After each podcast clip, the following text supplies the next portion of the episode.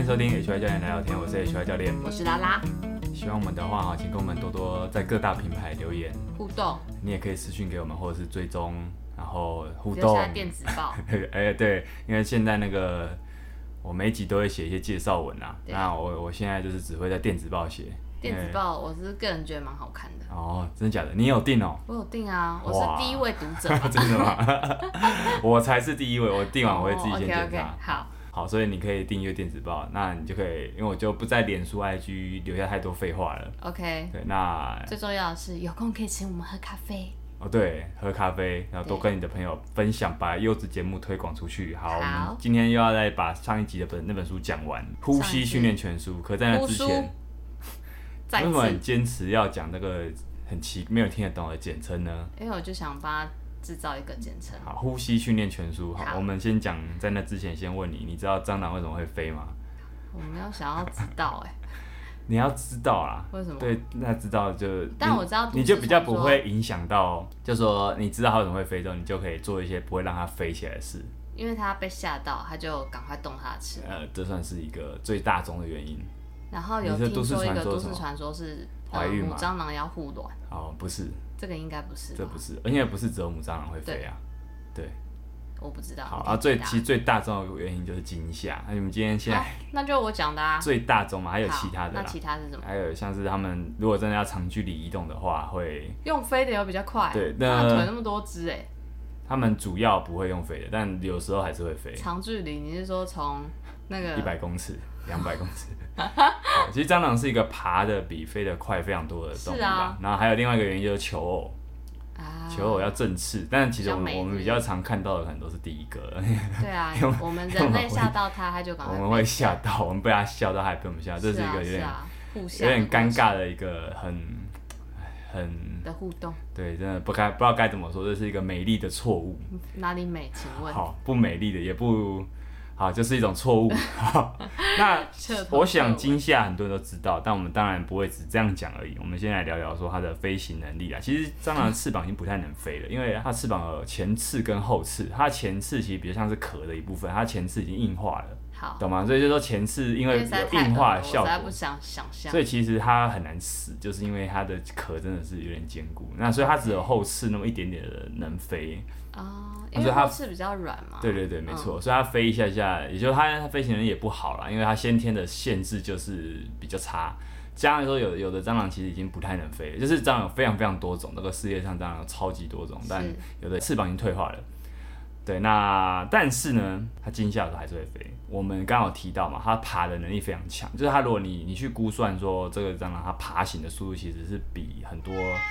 如果你用同样体型的动物去推算的话，其实是快过非常多动物的。是，对啊。那因为为什么？其实很好理解，但蟑螂是算是演化的霸主之一啊。嗯嗯嗯对，它可以，它存活好像三亿多年呢。是是是。代表说一件事，它很会逃。嗯。嗯，就是就是说，为什么它那么会，它那么会爬？它就是因为它其实它它逃亡能力非常强，而且它的身体很扁，所以它可以藏到。很隐秘的地方。对对，他非常擅长跑步，也可以跑很久。这点其实跟人类蛮像的。好，然后我要讲一个很有趣的东西，就是你知道你觉得蟑螂是趋光的动物吗？趋光哦，是啊。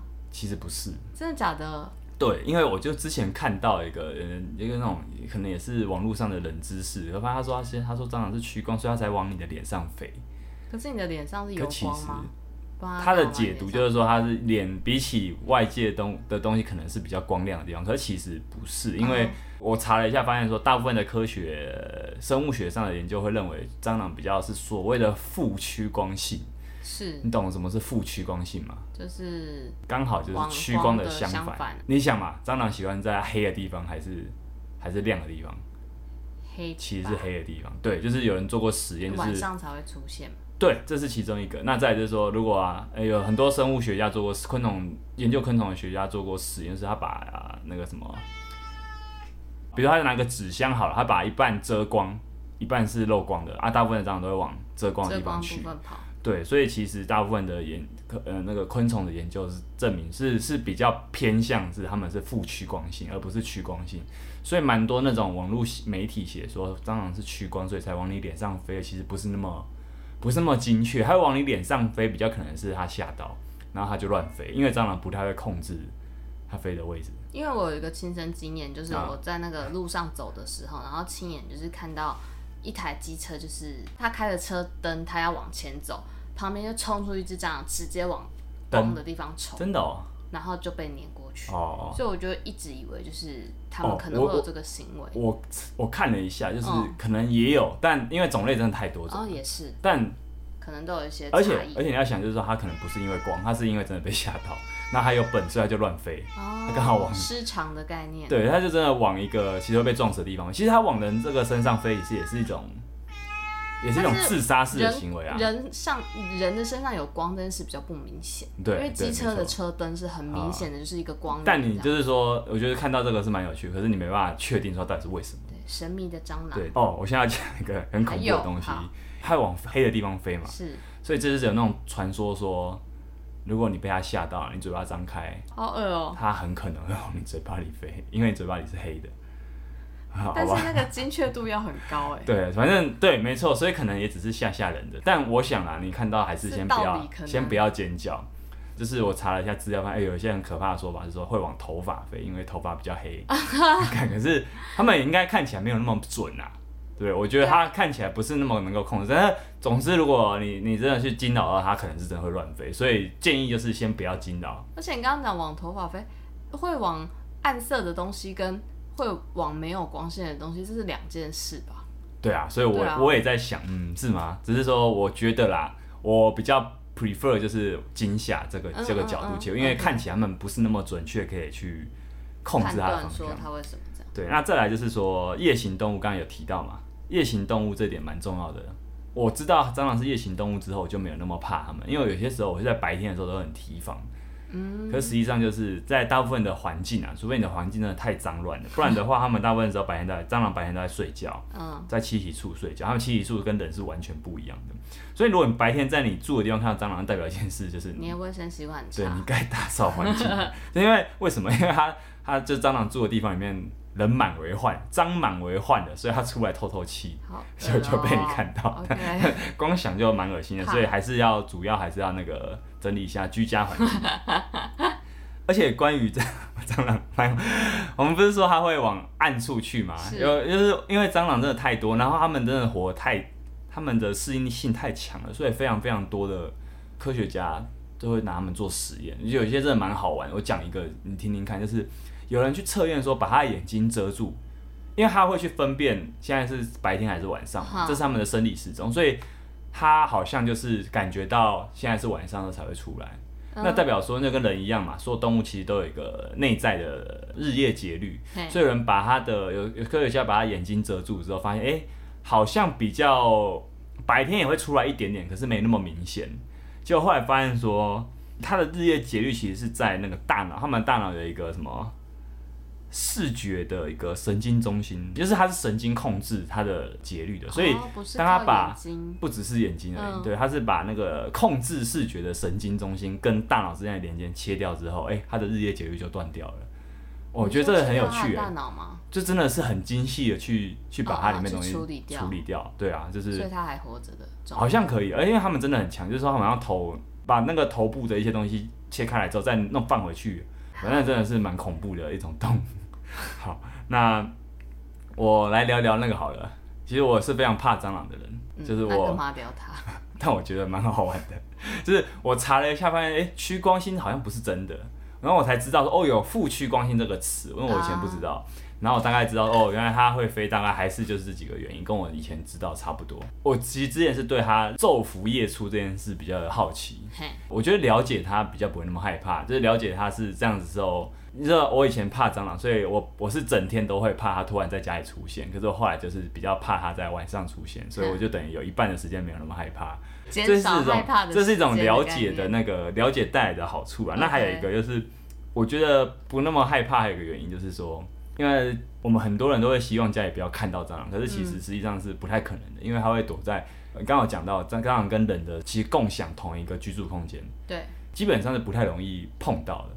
就是你会看到的蟑螂没错，可能有几万只蟑螂是你这其实它都住在你家，可是你都没有看过，是，这就是像那个寄生上流，那基本上有不是就说他用蟑螂这个词来形容那个主角那那那他跟他因为主角主角就偷住了一群很有钱人的房子，对，就是我觉得那个比喻真的是非常的精妙，对啊，我觉得就大概就是这种感觉，嗯、所以我发现说，哎、欸，好吧，那我就算我杀了蟑螂之后，我就算我就算想让我是看不到蟑螂的，可是他其实应该还是有。所以我就不会执着于我要杀掉它，所以我现在就是变成说，我现在看到蟑螂就是它只要不要影响到我，我会当做没看到这样，但我还是有点怕。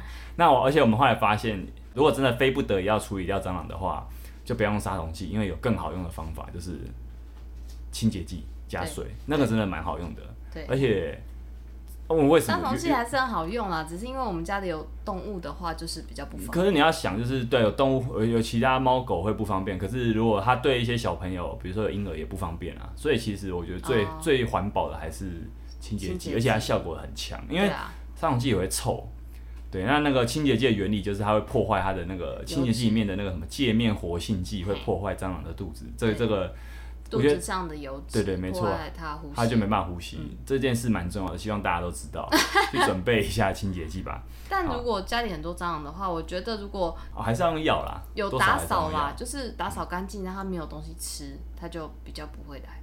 就你家没有东西吃，哦，然后管线最好管线那个管线能关起来再关起来，就是排水孔。的就封闭它。对对对，我觉得我们讲这个，我虽然我说啦，对他懂一些就不害怕会少一点。我我就是发现我其实是真的是长大后有比较没那么害怕，嗯，但我还是算蛮怕的。对我还是算蛮怕的，可是我还是相信啊。当你对一个动物了，你对不熟悉，因为我们的害怕是来自于陌生，是，对，可是。我们还是要承认说那个看到的恐惧是真的，对，所以我觉得还是要知道一些。如果你真的遇到它之后，我觉得真的清洁剂是很好用的一个方式。好，好，谢谢结论。最后啦，最后再补补充一个东西。还有，好，对，蟑螂啊，它是蜚蠊，你知道它的那个，它们生物学昆在昆虫上的分类其实叫蜚蠊。蜚蠊啊啊啊！所以台湾最常看到的是这种叫美洲蜚蠊的品种，那个蜚蠊大家可以。我想也没有人想知道，但反正他叫他叫他比较专业的名字叫斐莲。头上有一个黄圈的那个吗？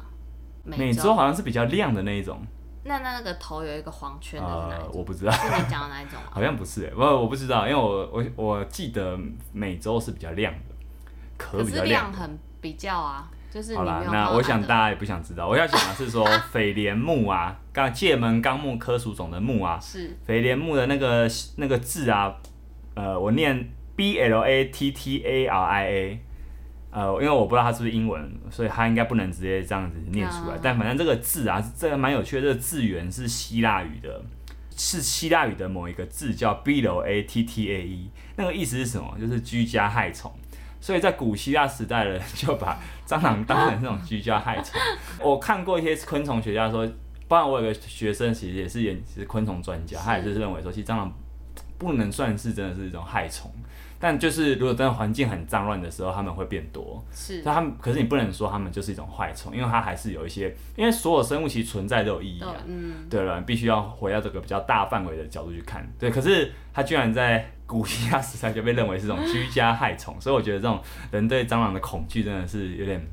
代代相传，对，所以我觉得这个这个字根的字源蛮好玩的，对不对？对，对，我觉得蛮好玩的。好了，我们再聊回来了，我们要回到那本呼吸的书了。好，下一集我们有讲过要把呼吸分成比较应用的层面，我把这一集分成三大部分。哪三大部分？呃，第一个耐力运动，在呼吸在耐力运动上的应用，然后再来是力量型的运动。因为我们讲过这本书。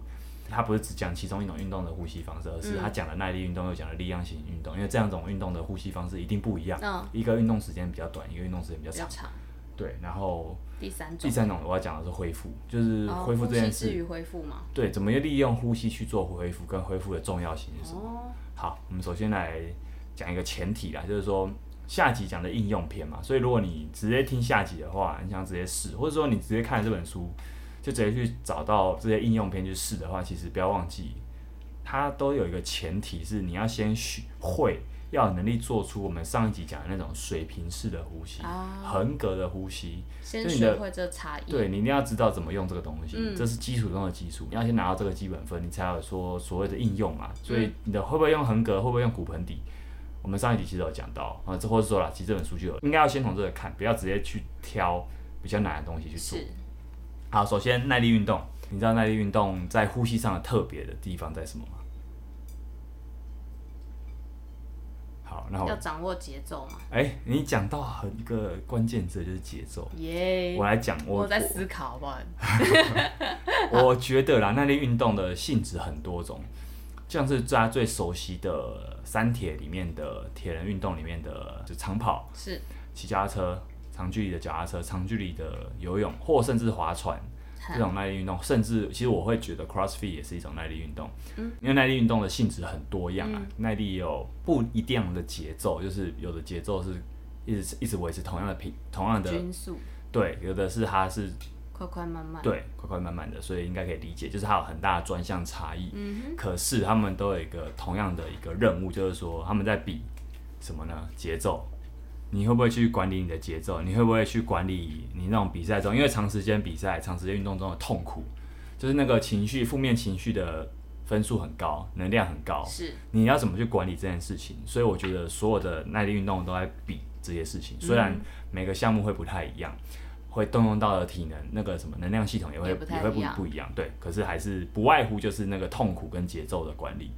所以啊，呼吸在里面重要性就做出来一个区隔，就是它比呼吸可以去稳定节奏。你做好的话，其实你反而会是有效率的，甚至你可以在有些时候是可以可以趁机恢复的。哦，好，那我们来从呼吸的观点来切入疲劳这件事情。我们可能是说耐力运动，但也可能是所有时候疲劳到底是怎么样产生的。你可以想一下，你跑到很累，或者你做一些。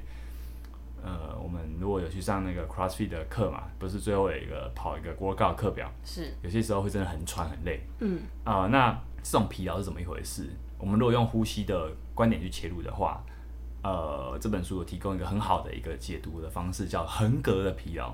哦，什么？就当你横膈横膈肌疲劳的时候，横膈膜疲劳的时候，会发生一件事情哦，身体还会减少流向腿部的血液。就等于说，你流身体那个心脏打出来的血液嘛，流向四肢的血液会减少。如果所以是流到横膈，对，所以让四肢变少。嗯，对对，比较像是这样，哦、就是因为你呼吸的效率不够好，所以你在没有训练的人啊，他的呼吸没有训练的话，效率不好。所以血液是为了要先血液就先先打向呼吸肌肉，嗯、所以它会离开我们的四肢末梢。所以你会有什么感觉发生？没力，沉重的感觉。那个你会觉得手脚没力感。哦对，是重重的感觉，哦、动不太了的感觉。其实，其实这跟这有关。所以，当你手脚沉重之后，你的疲劳感就会涌上，嗯，你动作就会变慢。可是你训练后的人啊，你有在练呼吸的人，他耗氧会比较少。嗯、你耗氧少的话，代表一件事就是说，啊，血也比较不用一直往这边打，你就等于他就可以等于可以把那个往延长，等于说你四肢的血液不会因为为了要保护呼吸肌肉而而打回来，你四肢之中的血液还可以留住。嗯、对，所以。其实很好玩的，因为我们之前在聊运动心理学，其实有聊到一个东一个问题是说，运动心理学之所以成为一种科学，运动科学会在意的一个东西，就是说，当那个运动科学家发现一件事，就是说，一个人在从事一些运动啊，你会感觉到力竭，嗯，的时候，嗯、很多时候是你大脑在作祟，不是你真的没力的。哦、我我记得我讲过一个新闻，就是说，对，它是大脑的一个保护机制。我讲过一个，应该是一本书讲到，就是有那个科学家去做实验，就是把已经自称说他力竭的人，你再给他的肌肉施加一些电刺激，他的肌肉还是会动。嗯，这代表一件事，他肌肉其实不是真的力竭，他是不想要。对，他是大脑关决定关机。可是如果从呼吸这本书的观点来看哦，你不觉得他其实是有人想要回应说，他认为作者认为说，耐力运动这种类型运动撑不下去的时候，不只是心理问题。哦、嗯，他很可能是他生理上他还不太会去使用他的。呼吸，呼吸，所以变成说没有效率的时候，他是真的就是感觉到沉重，那不是不是他心理上过不去而已。嗯嗯。对，其实那我就觉得啊，这这种身心交互的影响那么深的状态，不会说只有某个是成立的。嗯、对，但还有他他给的这个观点，我是觉得蛮好玩的。嗯。好，那怎么练？我会做很简单的整理啊，就是说我们把它分成三大篇嘛。那我每一个篇章耐力的篇章，我都会讲说，那怎么应用，到底要怎么练呢？基本上。我们还是回到那个前提，就是你要用最有效率的呼吸方式，你就要用横膈膜。你要会用横膈，你就会有水平呼吸的发生。因为你横膈会运作的时候，身体的那个氧气的效率才会用得好。嗯，对，所以第一步啊，我是觉得回到觉察，当你疲劳的时候，或是任何运动中的疲劳，或者是我觉得像健身的时候，虽然健身比较不像是这边的耐力运动啊，但我觉得是一个我们很常会遇到的一个情境，就是你组间休息，你很累的时候，去感觉一下你是怎么呼吸的。哦。其实我最近会蛮喜欢请学生去在休息的时候，休息的时候，休息的时候不要只是休息，就是你真的是用鼻子呼吸，然后去慢慢去调整那个呼吸的节奏。那要调到怎样？就是你先去感觉说，呃，你现在是怎么呼吸的？我觉得我讲第一步是觉察嘛。那如果你发现说你没办法控制，好，那我们可能就知道说你在比较累的时候，你没办法去控，好好控制你的横膈。那也许是因为你本来这边的控制就差，那累的时候就更不用说了，是，这就不没办法控制了。所以我是觉得可以先从这个这个觉察开始。嗯、那这本书《呼吸训练训练前书》在耐力运动的篇章里面有提到，啊、呃，在比较疲劳的时候，你的鼻子跟嘴巴是可以先都使用。都可以使对，一起用。就是我们虽然会说鼻子很重要，可是你真的很累的时候，你没办法，绝对不可能只用鼻子，一定会用嘴巴。所以你不要介意这边，就是好像只能用鼻子不可能，你要都会用。那都闭着。对，然后慢 慢去调节奏，你不要想着是要放慢呼吸，因为你现在就是很很喘。嗯。你就是刻意的做连续两次的深呼吸。就是有听到吗？有，就是连续两次的这个，就是等于说啊，你要主动调节之后，不要说你现在很累，你就一直被带着走的感觉。那甚至你在开始这样子操作深呼吸之后，你可以慢慢的把吐气的暂停时间拉长。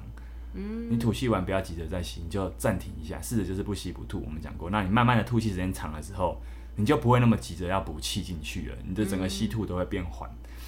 当你真的感觉到变缓之后，你就可以慢慢改回鼻子呼吸了，因为鼻子呼吸比较不会让你那么容易疲劳。好，而且啊，他还有提到一个观点，就是我们在很多时候在喘的时候，你会发会发现，或是你有没有印象，很多人都会有一个姿势是什么？手撑在膝盖上。真的耶。可是这个这个很很好用，为什么？它它的原理到底是什么？当你手在膝盖上撑着的时候啊，我们的姿势肌群其实，因为它不是一个站直站停的状态嘛，对，那人体的姿势肌群的工作量就会降低，负荷降低了之后，横膈可以专心呼吸，其实还是回到呼吸。呃，人体的一些姿势肌群，比如说脊椎周围有很多维持这个姿势的肌群，哦，对，比较是在对维持姿势用的，维持姿势用的，没错。所以当横膈能专心呼吸之后。呼吸的效率会变好，嗯，所以当你累的时候，你把手放在腿膝盖上，真的是真的是有所本的，是有帮助的。哦，嗯，再来就是说，我们以跑步啊为例好了，就是因为耐力运动的节奏感很重要，我们来再来谈谈这个节奏感这件事情。其实我们要怎样去换气去做呼吸，其实它就很像我们在骑车开车，有些有些是打挡车，嗯，所谓的档位嘛。我们有个原则就是这样，就是强度越低，速度越慢的时候，我们吸吐气的时间一定会比较长，比较长一点。就是你当然就可以想象嘛，你越快就越喘，喘的话代表那时间就比较短。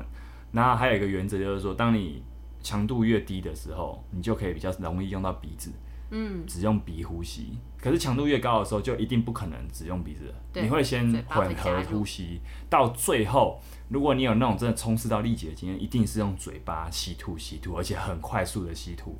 所以力竭的时候，鼻子还会加进来吗？呃，还是可能就会变少了，比重就会变少了。哦，可可是一定都要有啦，只是说以嘴巴为主。嗯嗯嗯。对，所以换句话说啦，我们如果可以把鼻子呼吸的这个能力越练越强的时候，原本啊，可能你可能我假设好了，开到六十趴，你就得用嘴巴了。你就得用嘴巴辅助的时候，可是你鼻呼吸的能力变好，效率变好的时候，你的鼻呼吸可以 cover 到六十趴。哎，不要小看这件事，这是一个很重要的适应。我们的适应常常都只会看说，刚刚两个都是六十趴。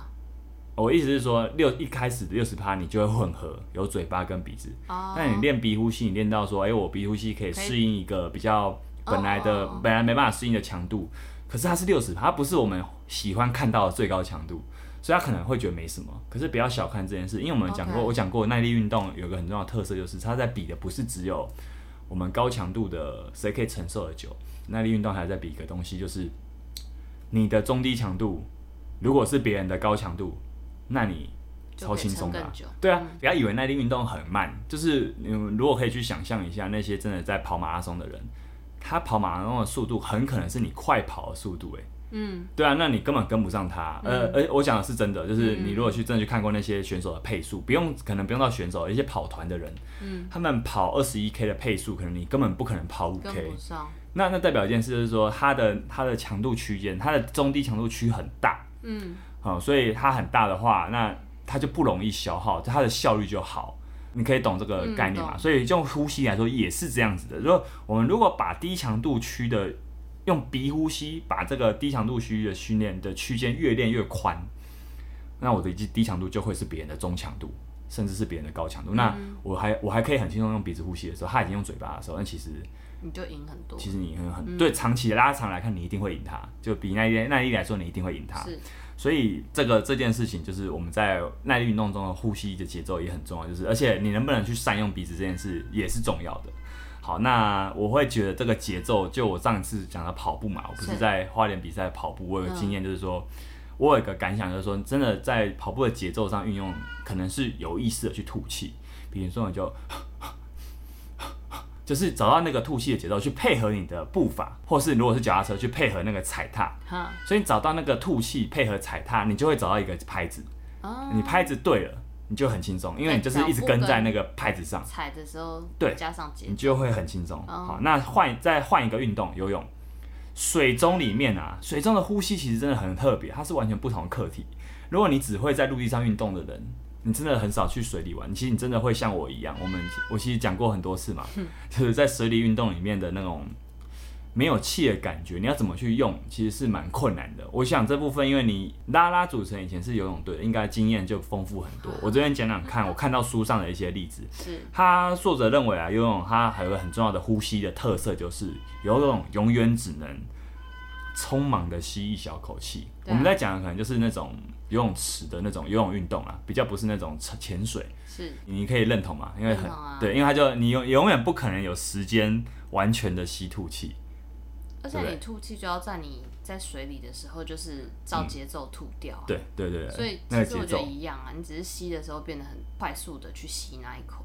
嗯，那你讲你都讲的都好像就是书上都有讲的东西，那我再补充一下啦。就是我觉得这这两种水上跟陆地的差异，还有几个地方，就是游泳选手的胸式呼吸很强，所以其实可以观察一些真的，我之前带有带过一个游泳游泳选手，是那种蛮优秀的，他的肋骨很浮啊，对比起来来说，他的胸腔非常的会，他的肋骨周围非常会运用，可是就会导致说他的胸腹的连接比较弱，但我也会想说，哎，那这样会不会破坏他们呼吸的结构？所以在在调整上就会比较。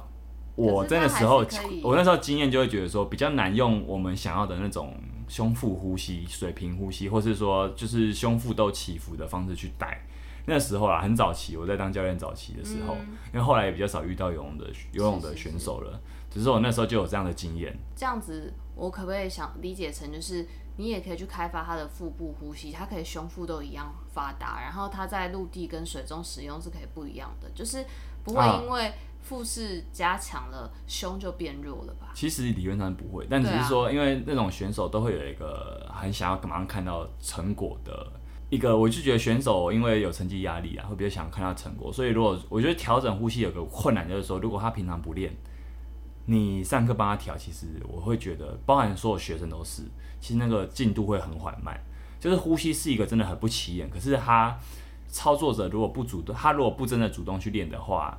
你来上课练一小时，你回平常回去的呼吸又回到你本来的方式，其实那个效率是很慢的。哦，对，所以我们这边讲也不只是选手，就理论上来说，确实选手对他来说，他在陆地上就切换成另外一种更有效率的呼吸方式，在水中就切换成另外一种适合水中，那当然是最理想的。是啊，可是他不见得有时间去，或是有那个心力去练。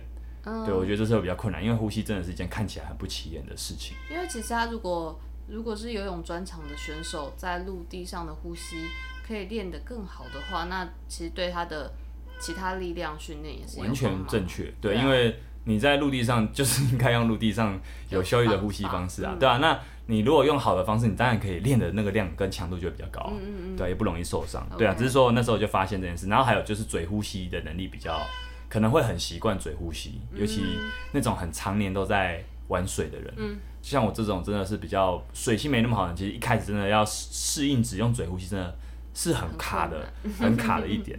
对，那所以水中呼吸的重点重点其实就会发现了，是其实胸腔的灵活度。你的胸腔那个呼吸能力越好的人，然后你可以越快的去只吸一点点，只吐一点点，你可以去控制这个节奏的人，其实你就会很自在。那因为如果要不怕水，你一定要有办法，就是从呼吸去开始练那种你在水里是不紧绷、不僵硬的身体感觉。嗯，这很重要，这是第一步。那就是说，你不会觉得说你很需要气，因为没有把你的气完全吐光，你就不会很缺气。嗯，有一个在这本书里面的做法，就是说他会用吸管跟水杯。就是在在在水杯里面插一根吸管，然后用嘴巴去推吐气、吐泡泡，嗯，就是控制你可不可以都稳定的吐泡泡，你不会一下大一下小，是对，这就是你刚刚讲的嘛，就是吐气的节奏。这本书的教法就是说可以用这方法去练习控制。我不知道你你们以前有没有练过，还是对你来说太自然了？嗯，从小玩水可能就会觉得吐气大概就知道怎么样吐会比较分配刚好。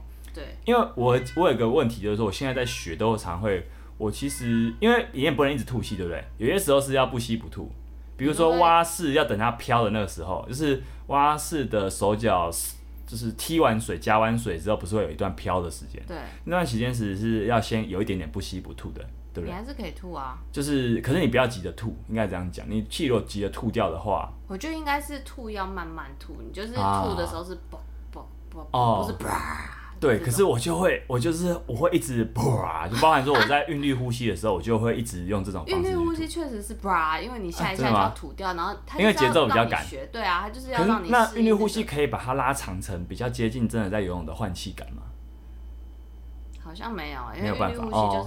那可是那我这样怎么有什么有办法在蛙式马上换成另外一种比较慢的呼吸方式？因为我身体又一直在动，所以我就觉得这是对我来说最卡的地方，因为身体在动又会有点。因为游泳的时候，好像在头在下面，嗯、就算你自由式没有每一下都换气，你在水面下就是嘣嘣嘣。哦，好吧，这真的就是一个蛮重要的地方。不是，你真的就是要练习，像刚刚那个水在你用吸管去吹泡泡的，吹吹吹吐泡的感觉。嗯，对，所以我会觉得说，怕水的人可能真的要先从这个方向去，像我一样，像像先用这个方向，可能就是像韵律呼吸，一开始你就可以先去把。那个吐跟吸放慢一点点，嗯，就是不用那么急就把它完全吐光，对，也不要那么跳那么的快。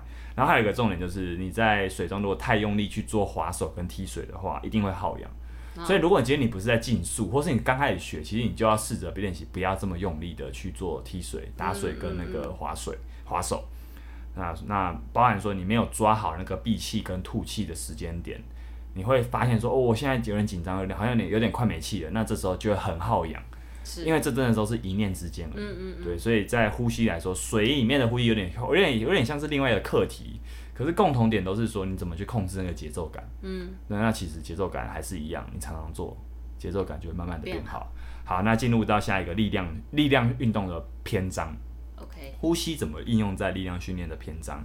我想先讲一句话，就是因为很多人会特别觉得呼吸是需要练习的。很可能都是因为先从接触力量训练、肌力训练开始，所以包含我啦。我在看这本书里面，我对于力量篇的，因为这本书中间有几个章节是在讲力量训练、力量运动的运用、呼吸运用。我对里面提到了很多教练，很多那种知名教练，因为他这本书其实很有趣，他会在每个书每一个章节里面去访问很多那个领域的知名教练。我对那个章节力量训练的章节里面提到的那些教练，我几乎都很多人都看过，也听过他们的论点。是，所以我等于说，我在这本书里面对可能对中间这个篇章最熟。嗯，我相信很多人如果他是从力量训练开始健开始健身的人，看这本书都会都会跟我一样。嗯，所以我们会对这些这个篇章的内容最熟。可是也很可能我们会以为说，这个篇章里面讲的呼吸就是呼吸的全部，就是有些人是会这样子。一句话是。呼吸是需要训练，这句话有有错吗？有错吗？没有错啊，呼吸是需要训练。就是说啦，就是你开始觉得呼吸是需要训练，很可能是你做了一些运动之后，我觉得健身就是其中一种。哦、对，对对，所以你可能会透过这个，哎、欸，你发现说，哦，原来健身要这样呼吸，所以有的人可能会以为说，所有时候我都要这样呼吸。你你的所有时候是指各种不同的运动，还是日常跟运动？没错，就是你讲的都是，就是可能会觉得所有运动都可以，都都适用这种呼吸方式。时候我都要用这种呼吸方式。对，但实际上是错的。就是我们我们我想要先讲这句话，因为很多人真的开开刚开始，就像我上集也讲过，他闭气，我们说吸气闭气，可是他就会很用力、很紧绷的去做，导致说他不管是空杠，或者他躺在地上，或者是他真的是在做很大重量的时候，他都只会用闭气到紧绷的方式。其实这种学生是一直以来都有看过，但是说我我是觉得说越来越少了，只是因为还是会有这样的状况，所以我还是希望在这个在讲力量篇的之前，我们还是要先知道这件事，就是呼吸有很多元的方式，这也是这本书要告诉我们的。所以如果你是因为这个主题，你会因为健身啊、力量运动被吸引进来的话，我想你要知道这件事情，就是呼吸有很多种方式，不要陷入那种非黑即白。嗯，就我要么就是随便呼吸，要么就是很紧绷的闭气，好像只有这两种选项。但很紧绷的闭气是正确的呼吸方式吗？不太正确，其实不正确。对啊，因为你上次讲说是必须还是要在吐气的状态啊、呃。对，所以其实，在今天这个，有时候是因为可能有些时候确实会闭气啊，因为真的在比较重的我们。我们教学上其实不一定在很重的时候才会教，因为你很重的时候才教，其实来不及。你应该是从一开始就要练习说，哦，好，我知道现在是空杠，我有能力去把我的那个身体慢慢变稳定。嗯、那闭气就是一种变稳定的方式，好，其实就是我现在要讲的东西啊，我就我就直接顺着讲好了，哦、好就是力量运动啊，有哪些跟呼吸有关的因素？就是因为决定力量型的训练、力量型运动。的表现好不好，跟两个东西很有关，这两个东西也跟呼吸很有关。第一个叫身体的结构排列，嗯，就是你的肋骨的位置，假设啊，你的肋肋骨位置，你的骨盆的位置有没有跑掉？如果它跑掉的话，假设我肋骨已经飞起来了，这时候我在压重量，其实是在一个很不稳定的结构下，嗯，我的骨盆如果长期处在一个前倾往前倒的位置，那再去压重量一样啊，很不稳定，嗯，对吧？所以结构很重要。第二个就是体内的压力，体内的压力。会不会产生，也决定了力量的运动表现好不好。嗯，我想大家都有经验，就是如果你刚开始健身，你会发现说，哎，一开始重量真的很重，把你压得摇摇晃晃的。可是慢慢的，随着你习惯重量，随着你就会去控制呼吸，控制你的身体的产生的压力，你会觉得说，哦，我好像就是会觉得说，我每次要负重前，我要我要蹲深蹲啊，我要蹲下前，我就是让我的肚子周围变稳定，嗯，变有变有气，变有压力的感觉，那我就可以蹲得很稳很好，我就不会觉得它那么重。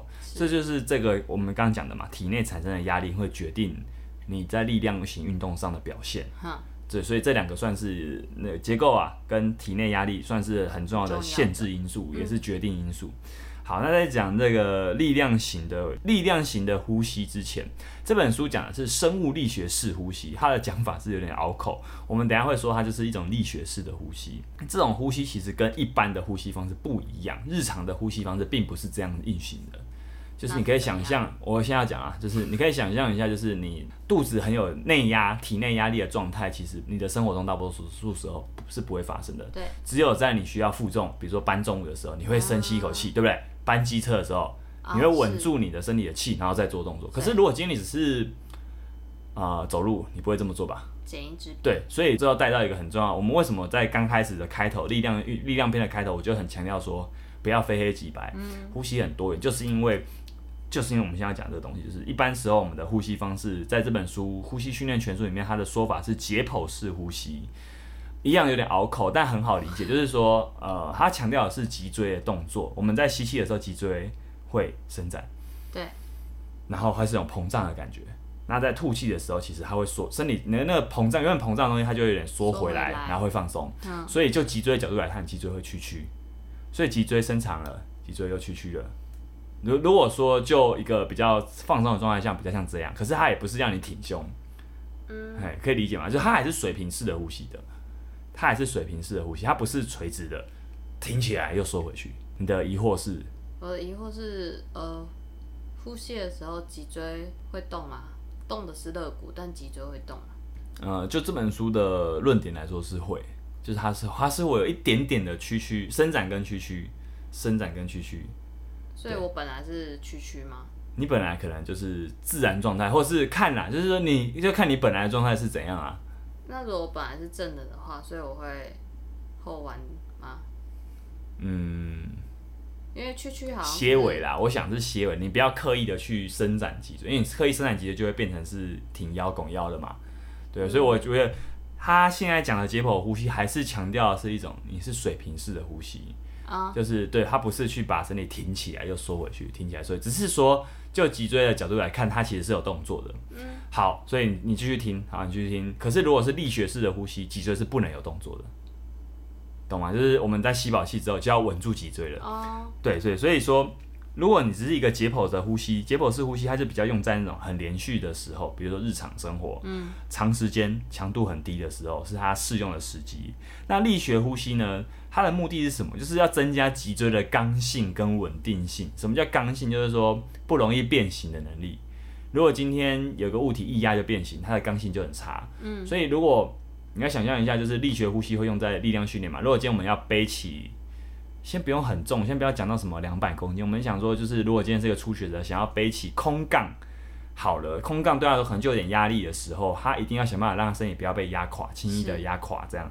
所以他的呼吸就要增加脊椎的刚性跟稳定性。他有这两个目标，所以他呼吸方式就会跟着改变。那呼吸方式会怎么改变呢？他就会让他的胸腔跟腹腔体的压力提高。当这个两个体内压力提高之后，其实躯干就会变稳了，就不容易乱跑乱动。因为当你在压重量的时候，身体在乱动乱晃是比较危险的事情。那我想确定一件事情，就是你说增加脊椎的刚性，增加脊椎骨头的刚性，还是增加脊椎附近肌肉的刚性？哦，因为骨头怎么可以让它更刚呢？那应该是肌肉。那韧带可以被训练到吗？呃。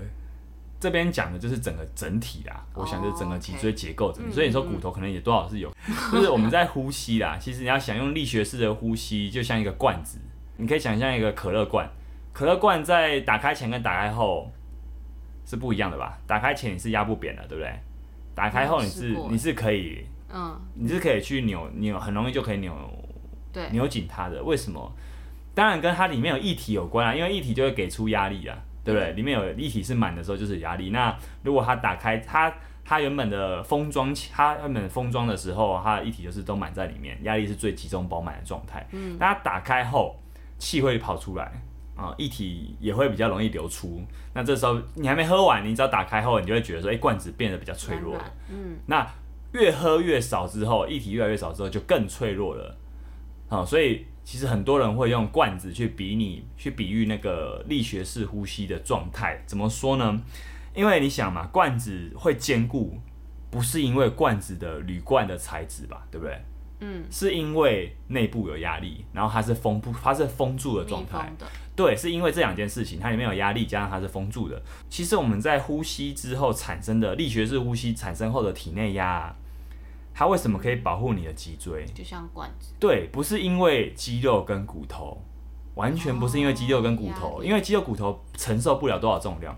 有科学家做过实验，那大概可能可能十十几公斤左右就可以把你的脊椎周围的骨头其实就承受不住重量了。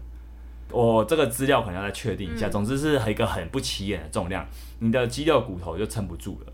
可是为什么我们可以动辄背起不用很强大的训练者啊？其实可能动辄就可以背起一倍自身体重的重量。嗯，那甚至一一点五倍、两倍自身体的重量。我而且我讲是背起来哦，你可能还不用蹲下哦。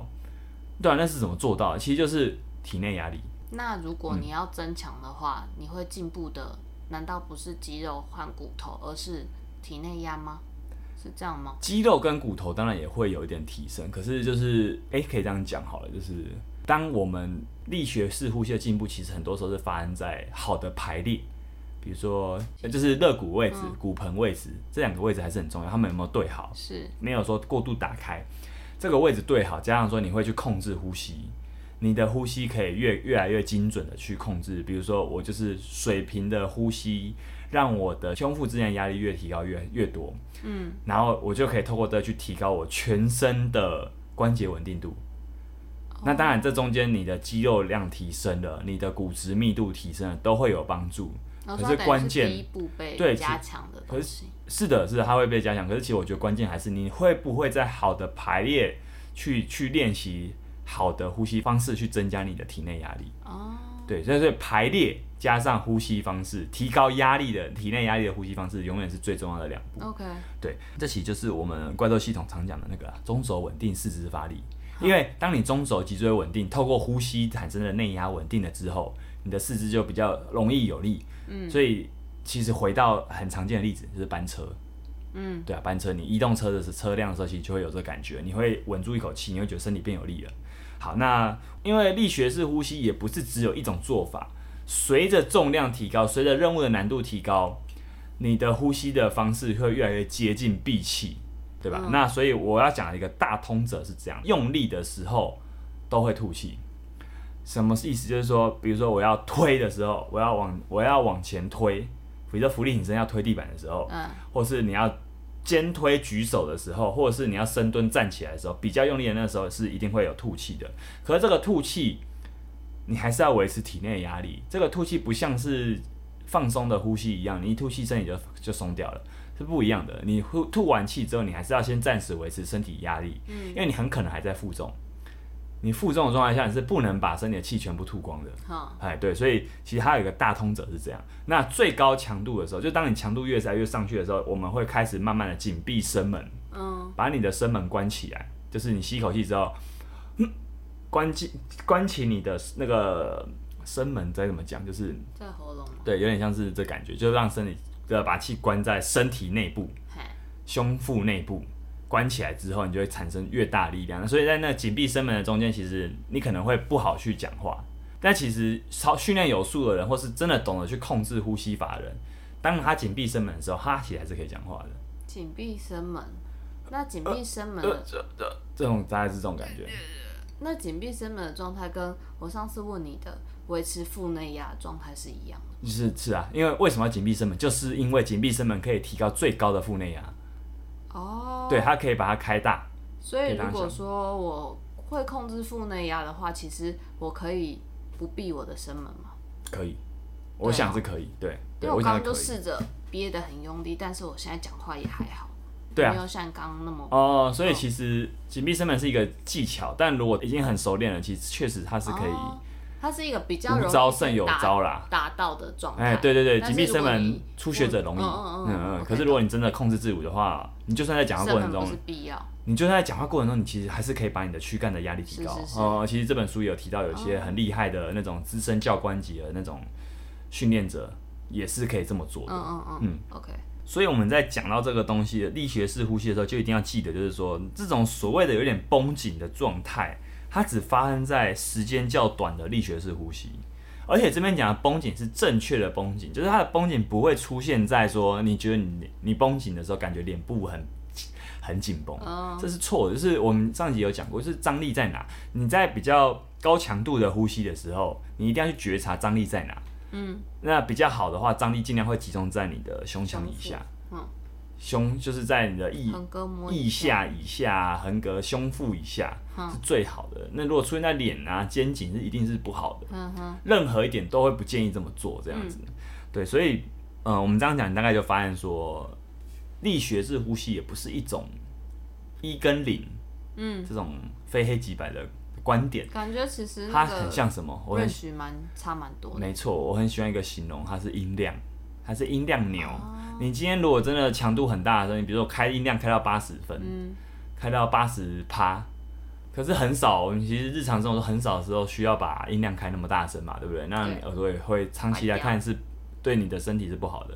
所以当然我希望是控制自我的状态下，我们可能偶尔是需要开大，就肯定有能力开大。可是它开大毕竟只占着生活中的很小一个部分，嗯、对，所以它会随着动作强度跟难度变变大。然后声音越开越大，嗯，可是你要记得，这随时是可以，你可以来去自如的，在这条音量的从零到一百上，你可以想去哪就去哪，而且平常是适中的。对，没错没错。那这个其实就是我们在讲力学式呼吸的观点，里面有几个有两个有趣的建议，我这边分享一下。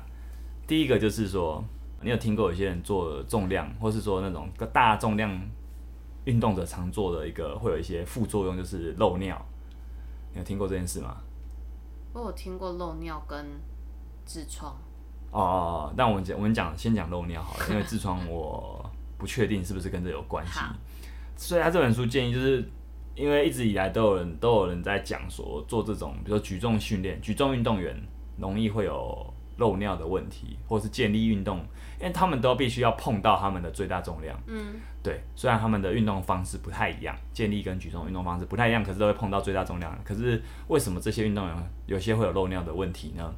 其实就很可能是因为当他绷紧腹部的时候，没有把骨盆底也绷好，那会导致一个状况，就是说压力会往高往低处走，对不对？所以如果今天你把肚子绷很紧，可是其实骨盆底是松的话，压力会一直往下冲。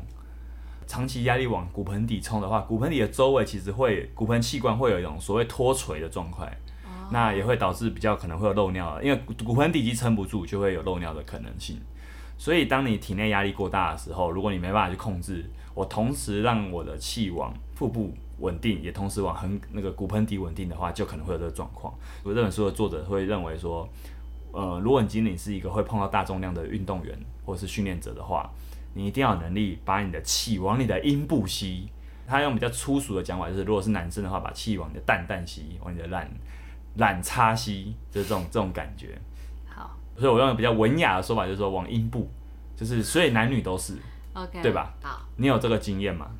我没有这个经验，但我刚刚在想说，那个如果照你刚刚讲，骨盆底肌没有锁好的话，所以让压力从横膈往下冲的话，那会不会也是造成痔疮的原因？哦，因为他可能就一直处于一种放开的状态，哦、所以漏尿它放开了，所以肛门它放开。痔疮的成因是什么？其实我不是很确定。它好像就是一直呈现一种想大便，但是没有大，啊、所以它的用力的肛门久了之后，就太多血液在那，就长出息肉。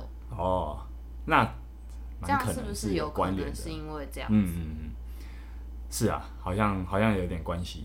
嗯，但反正我们再查查看好了，来验证一下。好，所以他会认为啊，作者认为说，如果你今天是大重量的运动员啊，你一定要去练你的骨盆底肌，嗯、你一定要有能力去把气往下吸。嗯，对，所以那其实也呼应了我们上一集讲的，骨盆底就是你的脚踏车坐垫，它很重要。一般时候的吸气吐气就应该去练习，去往那个方向去走。嗯，好，那另外一个有趣的建议是，我们知道。做重训啊，做力量运动都会有带腰带的一个状况嘛。是。那带腰带其实我们这样讲完之后，就前面的论点，力学式呼吸的论点讲完之后，应该就懂为什么带腰带了，对不对？为因为你把气往腰带吸，是一个教育一开始学习的人，啊、就是我我也不会认为说要举到很重才能用腰带，其实我不认为。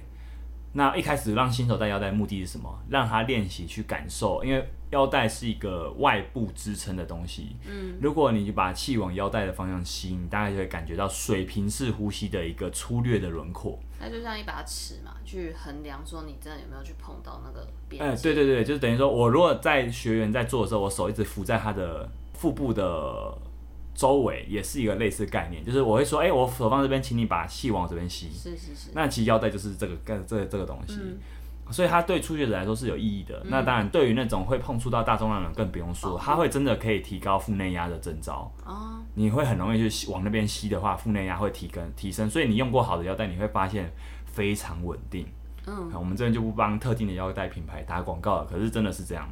对，那哎、欸，可是我想问，好，这跟什么品牌的腰带有关系吗？如果它只是一个指示，啊、然后叫肌肉去吸往那里，你讲的也没错，就是它基本上来说，只要有腰带就会有帮助。嗯，可是如果腰带的结构越稳越扎实，就像建立腰带，力量，哦、嗯，所谓建立腰带通常都是皮革的，嗯，然后厚度很高。哦，所以就等于说你的体内因为被增张，加上它外部的材质对对对对，比较紧密的时候，比较稳固的时候，它征召更强。可是如果今天是这样的话，好，我们讲举重运动跟健力运动啊，举重这个抓挺举的动作速度比较快，比较快就结束了，所以通常他们不会不会用这么厚的腰带，会用比较薄的腰带。所以举举重腰带跟健力腰带比起来会薄非常多。嗯，好，所以大概就可以。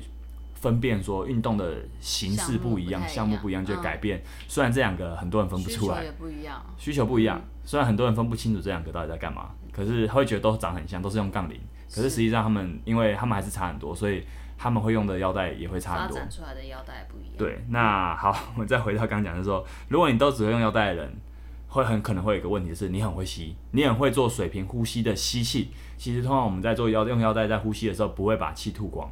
对不对？因为我们我们有讲嘛，就是你在真的在负重的时候，你是没办法把气完全吐掉的。是。所以如果你会常常用腰带的人，这本书的作者也建议说，你要再练额外练习把气吐光。嗯。对，因为如果你都不会把气吐光的话，你就会有残留的气体，长久下来，你换气的人能力其实会被影响。嗯。对，换气的动作会被影响。关于力量篇啊，我其实还有一些虽然有点长了，但我还是想讲一下我自己有一些建议啊，可能这本书有讲，可能没有讲，就是。呃，有些人还是会问说，重做重训要怎么呼吸？要不要呼吸？要不要闭气？嗯，我想还是请大家去定义清楚你的重训到底是什么。你只是轻松动一动，跟你真的会碰到足够大的强度，这是完全不一样的回答。那再再加上说，你到底会不会做基本的呼吸？就是我会觉得说，还是要先会基本的解剖式呼吸，你的力学呼吸才会有效率。就是你不会说用力学呼吸就吸到你很紧绷、张力失衡，这就是一个比较不想看到的结果。就运动不是要运动越练越紧绷的，这绝对是错的。嗯，我就认为说身体的训练，除非你是运动员，真的要练很大量，不然其实你不应该越练越紧绷。嗯，然后再来就是说刚性啊，刚性不是一个绝对的概念，就是说很多运动啊，它不需要那么强大的刚性。就像我刚刚讲的，就是走路或是跑步的时候，你把身体的刚性绷得很紧的话，没有必要，你就会发现你很难动，你动得很卡。嗯，所以我们虽然说刚性好像很好，好像说中轴稳定式发力是好，可是其他也只适用在一些力量运动里面，一一些肌力训练里面，也不是所有的肌力训练，因为很多时候肌力训练是不应该那么用力的。对啊，所以我想还是要大家还是要搞清楚，而且我们再顺便额外补充，就是刚性是一个好像你会觉得它很好。因为它很稳，嗯，可是要要想一下，在力学上来说，刚性跟另外一个很重要也很重要的概念是是另外一个光谱，就是弹性。刚性越好，弹性越差；弹性越好，刚性越差。所以如果今天你是一个需要弹性的运动员，你不能长期把刚性开那么大，嗯，对，这样这不然这样其实会对你的运动表现是反而会有一点不良影响，对，甚至不会加分就算了，甚至会有不良影响。OK，还有就是说。呃，你自己在做的时候，其实常常要问自己一个问题：在做重量训练、肌力训练的时候，你知不知道自己正在闭气？其实我经验很多人不知道，哦、他其实不知道。我问他说：“你刚刚有呼吸吗？”啊，没有。可是我没有发现。嗯嗯嗯。可是这很重要，你会不自觉闭气，那其实代表说你离这边所谓力学式呼吸很远。嗯、你是用那种本能的方式去做，可是其实你不知道自己正在闭气的话，那其实那张力可能不是真的我们想要的那种张力状态。嗯对，所以我会觉得说，学会一个动作还有一个很重要的条件，不是做出样子就好了。你在这个动作中能不能完全的控制自己的呼吸？如果你会有时候你在这动作中你非得要闭一下气，我我会觉得你不够好。嗯，你当然不是说不能闭气，可是说你会不自觉的闭气，或是你就是一定要闭一下、盯一下，那那其实都不是一个控制能力，那控制能力还不够好，嗯、你才会这样做。可是如果你每次都要用这种方式，这其实这种代偿嘛，你每次都要这种方式去换你做出的动作，其实。久了，它效率一定是不好的。是对，所以这是我针对力量篇的一些观点，嗯、我自己的一些观点来看。所以大家都可以做做看，你不要只会用五下、三下、一下的这种方式去练呼吸。有时候你甚至可以练练看，就空杠蹲个二十下，蹲个三十五十下，哎、欸，真的可以。你就是去感觉一下不同样的强度，你一定会换个强迫你换一个呼吸方式。可是如果你今天可以蹲很重，蹲五下。蹲一下，可是结果蹲三很轻蹲三十下，你喘到不行，哎、欸，你就发现其实你呼吸的弱点可能就在这边。嗯嗯嗯。好，那我们再进入到最后一个篇章恢复。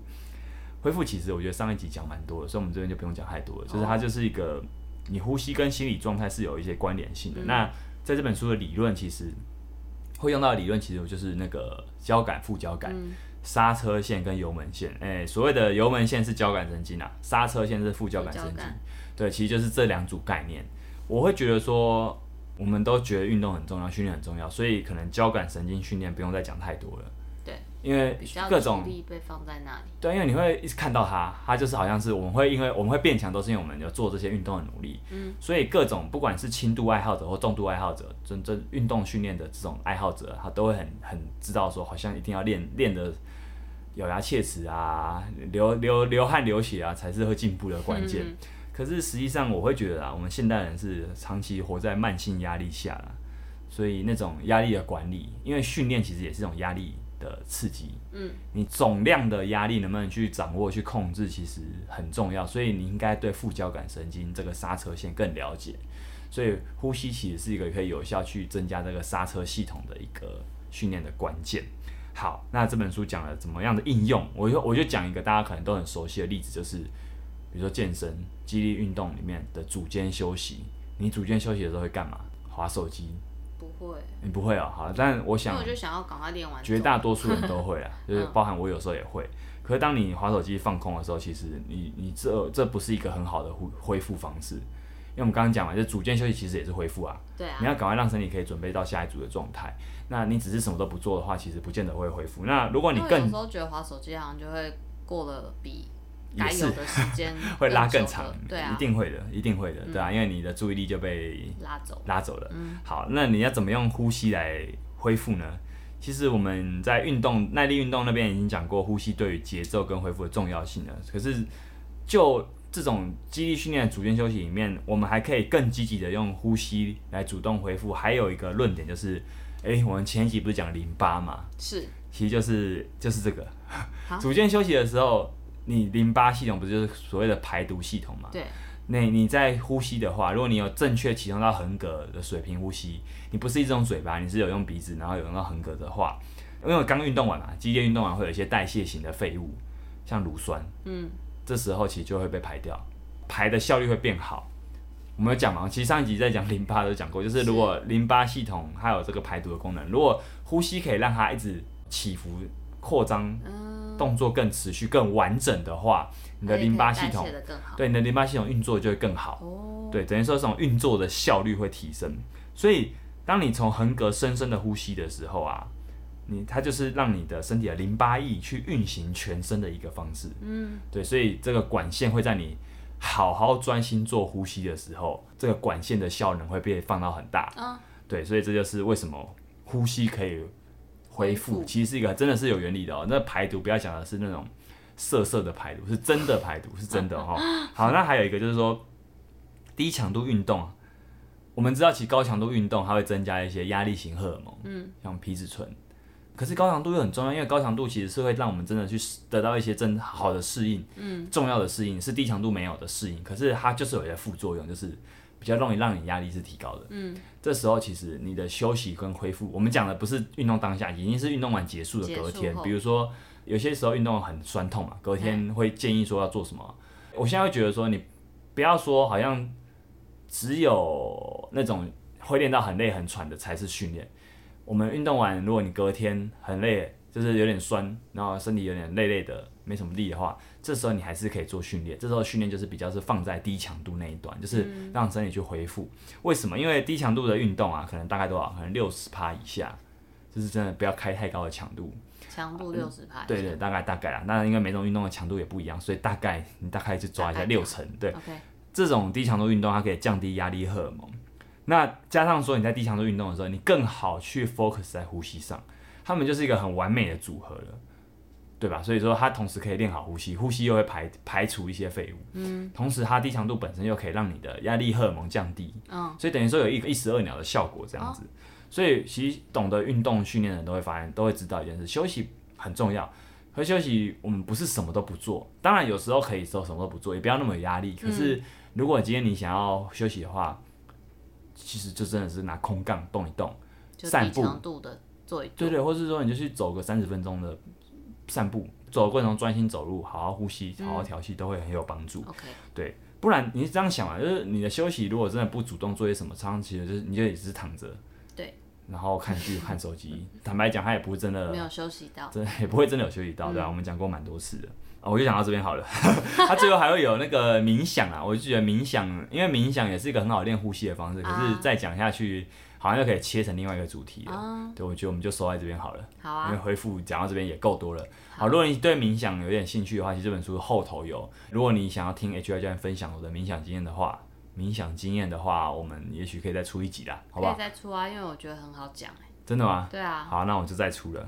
好，好，那就先这样了。这集就讲到这了，终于把一本书讲完了。耶。这次用的篇幅有点长，但是因为这本书也蛮不错的。嗯。好，大家记得找来，推荐，记得找来看看。好，我们下一集再见，拜拜。拜。